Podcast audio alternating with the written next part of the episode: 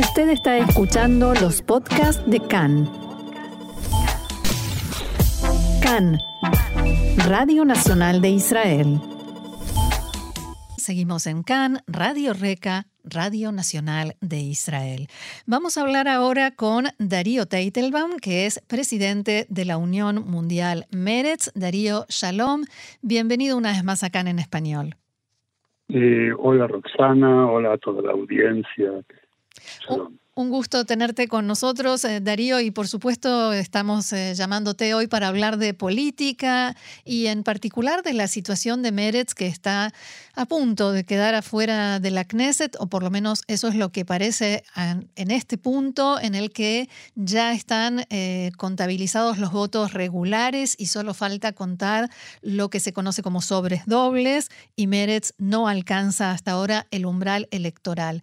¿Qué factores, qué, te parece que llevó a Meretz a esta situación? mira, yo creo que es una conjunción eh, de factores que no son, no actúan eh, directa, solamente eh, respecto a Meretz, pero sin ninguna duda Meretz se transformó de cierta manera en el, en el eslabón más, más flojo y esto es el movimiento tectónico de, de, toda la sociedad israelí, o por lo menos quienes votaron, hacia, hacia eh, la derecha. Eh, y, digamos, desbarrancando a, a Meretz, que, que en los últimos años tuvo lo que se llama la campaña del Gewalt, ¿sí? de, la, la alarma, de auxilio, socorro, eh, y cuando esta vez en realidad no se veía esta situación, eh, bueno, los, eh, los, los votantes no, nos, no nos dieron el voto de confianza, se puede hacer mil análisis sobre, sobre esto, pero la, la, consecuencia más grave no es la posible desaparición política de Meretz, ojalá no ocurra, sino qué gobierno nos espera. Eh, Darío, pero en lo que vos estás diciendo, no escucho ninguna, ni siquiera insinuación de un poco de autocrítica. Eh, quizás habría que haber ayornado el mensaje, no digo la ideología, pero sí la forma de transmitirla. ¿Algo, en algo Meretz falló? No, yo creo que Meretz tuvo muchas fallas a lo largo del, eh, del tiempo.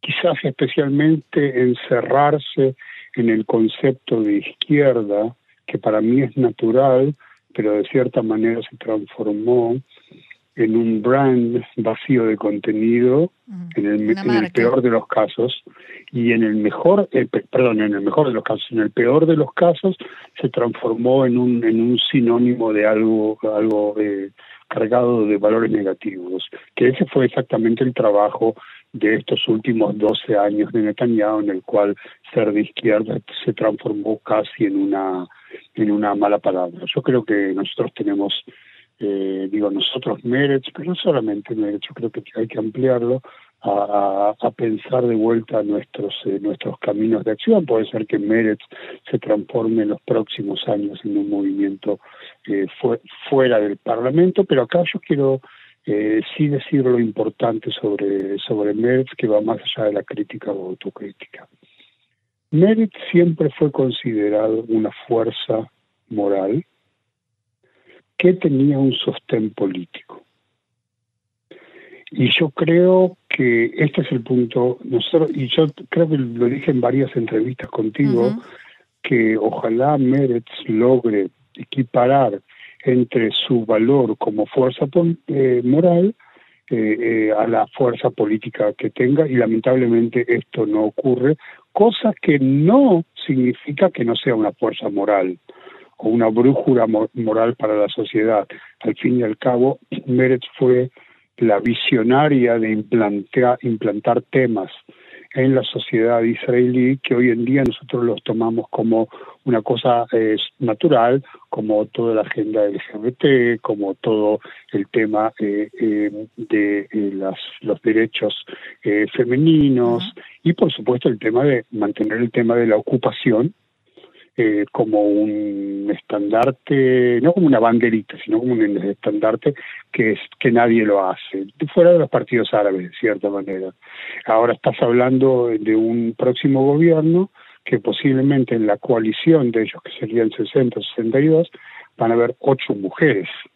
Entonces, ¿qué, digamos? Eso es, lo que, eso es lo que nos espera. Es decir, no solamente la conducción de Netanyahu, sino la estructura de su futuro gobierno, con 36 miembros de parlamento religiosos ortodoxos, con un socio fascista y otro socio mesianista que habla de la ley de la Torá, que invocan al rabino eh, eh, Elior, que escribió el, libro que se llama Torah Tamelech, la Torah del Rey, sobre los derechos de matar no judíos, eh, quienes eh, y, quiénes son los rabinos que están frente a ellos. De cierta manera se cumple un poco la profecía eh, de, de, Leibovich, que a pesar de que no le gustaban los profetas, eh, él dijo casi inmediatamente después de que comenzó la ocupación, dijo que la vanidad nacional y la euforia son temporales, nos van a llevar a un patriotismo soberbio y en ascenso a un nacionalismo mesiánico extremo. La tercera etapa será la bestialización y la última etapa será el fin del sionismo. Yo no sé exactamente en qué etapa estamos, sé en qué camino estamos actualmente. Darío, ¿qué te parece que deberían hacer eh, Yair Lapid, o Benny Gantz, si Netanyahu intenta formar un gobierno amplio y no quedarse como rehén de eh, Itamar Ben-Gvir en este gobierno de derecha? Eh, que, no, entiendo, digamos, qué, presunción tiene tu pregunta. ¿Te parece que eso le puede ocurrir? Sí, porque ya están hablando algunas, eh, algunos eh, representantes del Likud de la posibilidad de, o por lo menos no niegan la posibilidad de, formar un gobierno de unidad amplio y dicen nosotros no boicoteamos a nadie. Eh, con lo cual, porque además en esta situación, Itamar Ben-Gvir y Bezalel Smotrich pueden exigirle a Netanyahu mucho. Y además, eh, Netanyahu y el Likud pasarían a ser la parte más moderada de esta coalición, de este gobierno. Entonces, se está hablando de la posibilidad de que recurra a un gobierno de unidad más amplio. ¿Qué te parece que ellos deberían hacer en ese caso? Primero que nada, yo creo que cosas son cosas de boca para afuera. Segundo, hay que entender el mecanismo de Netanyahu los religiosos y los ortodoxos apuestan por Netanyahu porque Netanyahu les da poder y ellos le otorgan el poder a Netanyahu. Es un ciclo vicioso. Teniendo 62 miembros de, de, Parlamento, una coalición que puede durar bastante tiempo, a pesar de que yo no creo que dure eh, eh, cuatro años, especialmente por presiones externas, no, él no tiene absolutamente ninguna, ninguna eh, necesidad y, y, digamos, tratar de hacer alguna clase de lectura de posible altruismo de Netanyahu. No, no, no, no, no sé de dónde. No, no, no, no, estamos hablando de altruismo, sino de tratar de evitar eh, las o de moderar las exigencias de Ben y, y Smotrich, o sea, exigencias de ministerios y, claro, de poder. pero lo que pasa, lo que pasa es que eso no los hace menos fascistas, menos homófobos, menos mesiánicos. Es decir, puede ser que pues, estén dispuestos a bajar el precio. Para bajar, vos estás hablando del pichuleo, para bajarles el precio en realidad. Pero no nos olvidemos que está el tema de la agenda de reformas en el sistema judicial, que, que esconde por, por el cambio de, esconde un cambio de régimen debilitando a la Suprema Corte de Justicia, designación de jueces por los políticos y, por supuesto, contra supuestamente contra la voluntad de, Netanyahu, acabar con los cargos contra, contra él. Y eso impulsado por el sionismo religioso, por el partido de, de Ben No, no, no. Yo creo que es muy, estamos, estamos al, al, al borde de un cambio de régimen y no un cambio de gobierno. O quizás ya pasó y todavía no nos dimos cuenta. Karl, Popper, sabes que, que vale la pena de, pensar con él, dice, si una sociedad es ilimitadamente tolerante, su capacidad de ser tolerante finalmente será reducida o destruida por los intolerantes. Me parece que tenemos que tomar muy en cuenta esta frase porque estamos hablando de no estamos hablando de un gobierno de derecha con algunas anclas externas como siempre tuvo Netanyahu. Estamos hablando de un, un gobierno de derecha extrema y de religioso extremo, es decir, no no estamos hablando de, algo light. Eh, Darío, ¿qué te parece, cómo analizás vos lo que pasó en estas elecciones con los partidos árabes? Em, yo creo que hay, unos fuertes motivos de, autorrepresión interna dentro de la sociedad de árabe que justamente los protegía estar en la oposición siempre, por un lado, y que rompió eh, Ram eh, rompió ese, ese eh, paradigma. hubo actos de irresponsabilidad, no solamente por parte de ellos, también por parte de Merab Mijaeli, respecto a poder ver el, el bloque. Merab Mijaeli, la líder de Abodá. La líder de Abodá que, que, que, que salió raspando con cuatro mandatos, estamos hablando del, del, partido que fundó el Estado. Y todavía eso no está definido porque falta medio millón de votos por contar. Exactamente, pero más o menos está bastante definido. Entonces, eh, entonces, pero no importa, yo creo que acá no hay que buscar alicientes. Al contrario, si duele, que duela. Porque, porque de esta nueva situación me imagino que va a surgir algo bueno. Al final, al final, al fin y al cabo, la gente no se va. La gente se queda, se queda sin, se queda sin marco político representativo. Ojalá no ocurra, pero podría ocurrir. Pero la gente está y ahí donde hay buena gente, con buenas intenciones, algo bueno pasará. lo que quiero compartir contigo, ya que, que te escuchan en realidad en Latinoamérica, no solamente aquí en Israel, países de habla hispana, es que hay alguna clase de, preocupación respecto a cuál va a ser la reacción del mundo judío y del mundo no judío. Eh, digamos, ante un gobierno de extrema derecha en Israel, qué ocurre con las comunidades judías, que ya varias veces le pararon el carro a Netanyahu con gobiernos menos extremos. Y, si de cierta manera, cuando sube un gobierno de extrema derecha, parte de las reacciones no van a ser reacciones que van a ser interpretadas o van a ser antisemitas, ¿me entendés? Es decir, yo acá tengo, también por función y también por vocación, tengo muy presente a lo que ocurre en el mundo judío. Y esto es un tema que reviste eh, gravedad, creo yo, y que creo que las comunidades van a tener que eh, estar muy, muy eh, al tanto de lo que ocurre, de tal manera que el apoyo al Estado de Israel, que yo creo que es, digamos, es incondicional, no se transforme en apoyo incondicional al gobierno de Israel y a esta clase de gobierno.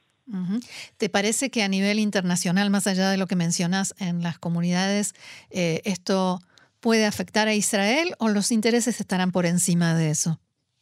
Mira, yo creo que estamos a contrapartido eh, con parte, eh, digamos, respecto a parte de los países o el concierto de las naciones, pero que estamos muy junto con las tendencias neoliberales eh, de extrema derecha que se desarrollan también en Europa y eh, también en otros países del mundo. Es decir, la, la gran pregunta es si, si esto ah, valida a Trump a volver, o, o, es decir, en el sentido de que la derecha que intenta eh, tomar eh, espacios y que es extrema derecha y no derecha, eh, democrática, liberal, etcétera. yo creo que esto va a ser la relación con con el gobierno estadounidense mm, va a ser muy complicada, va a ser muy complicada. Eh, pero bueno, yo estoy enfocado en dos cosas. Primero, qué es lo que pasa en las comunidades judías y por supuesto lo que pasa en eh, Israel. Todavía no tronaron los eh, misiles de Gaza. Y vos sabés dónde vivo yo, a siete kilómetros. Sí, sí, sí. Te hemos entrevistado muchas veces bajo, bajo los misiles. Eh, ni, ni, hablar que estamos, digamos que, que esto pospone, o quizás más que pospone, toda idea de, de, una solución pacífica con los palestinos. Este gobierno no va a hacer nada en el mejor de los casos. En el peor de los casos no quiero pensarlo. Esto que decías sobre las comunidades judías eh, fuera de Israel y en especial en América Latina, ¿lo decís como un análisis tuyo o es que ya tuviste algún contacto, alguna reacción? No fue contacto. Sí, primero que nada tuve reacciones. Tuve reacciones de gente con la cual estoy en contacto y no necesariamente simpatizantes de Meretz. No nos olvidemos que mucha gente dentro del espectro sionista eh, que viven en Israel y que eran partidarios del Likud no votaron al Likud por Netanyahu. Pero no, no te olvides también que, por ejemplo, la agencia judía le frenó el carro a Netanyahu hace eh, tres años cuando Netanyahu desconoció el acuerdo respecto al cótel, al muro de los lamentos, a parte igualitaria, y que y le la agencia judía, eh, el cuerpo de gobernadores que estaba reunido en Jerusalén, le canceló la gala o la comunidad judeo-mexicana cuando se expresó respecto al tema del, eh, muro, eh, etcétera, etcétera. Es decir, digamos, nosotros sabemos que las comunidades ya, o no quizás no las comunidades, sino parte de las comunidades, ya no toman, claro, no toman todo lo que hace el gobierno y dicen amén, sino por el contrario, sin perder la eh, solidaridad y el apoyo al Estado de Israel saben colocarse eh, frente al gobierno si es necesario. Por último, eh, me gustaría preguntarte sobre algo que dijiste hace algunos minutos, esto de que la sociedad israelí se corrió hacia la derecha. ¿Por qué te parece que sucedió eso? Em, primero que nada, me parece que hay algo que tiene que ver con con una cosa que en el pasado somos más o éramos más etnocéntricos que lo que estábamos dispuestos a reconocer y ahora se perdió de cierta manera la vergüenza de reconocerlo. Es decir, lo que nosotros hablamos generalmente como la ecuación de Estado judío y democrático, esto nos dispara hacia la idea del, del, eh, del Estado judío con alguna clase de cáscara media vacía, cáscara democrática media vacía para que no nos linchen en el mundo. Me parece que es una cosa de ese sentido. Y el, lo segundo tiene que ver con eh, el tema de la seguridad interna. Fíjate vos que en estas elecciones el tema de los palestinos e inclusive el tema de Irán no tuvo, eh, no fue tema. Sí, no, no tuvo eh, peso. no tuvo peso, pero tuvo peso, por supuesto, el tema de, la, eh, eh, de lo que se llama la gobernabilidad en el Negev, o los beduinos, o, por supuesto los atentados y la, relación con la Autoridad Nacional de Palestina y sí y la coordinación de seguridad con ellos. Y por el otro lado es el año más tranquilo eh, que supimos eh, frente a Gaza en muchos años. Se terminó la cosecha de 230 mil dunam ¿sí? de trigo sin que haya un campo quemado en este año. Es decir, pasaron cosas buenas este año en este sentido y, eh, y uno teme, yo temo, que las cosas buenas que pasaron se borren. Muy bien, Darío Teitelbaum, presidente de la Unión Mundial Meretz, te agradezco muchísimo por todas estas opiniones y tu análisis. Y bueno, que la próxima vez hablemos sobre turismo en, eh, en Otef Asa, en la zona aledaña a la Franja de Gaza. ¿Te parece un buen deseo? Perfecto, la verdad que me encanta la idea. Con buenas noticias que nos volvamos a encontrar. Exacto, exacto. Muchas gracias, hasta la próxima. Shalom. Hasta la próxima, chao.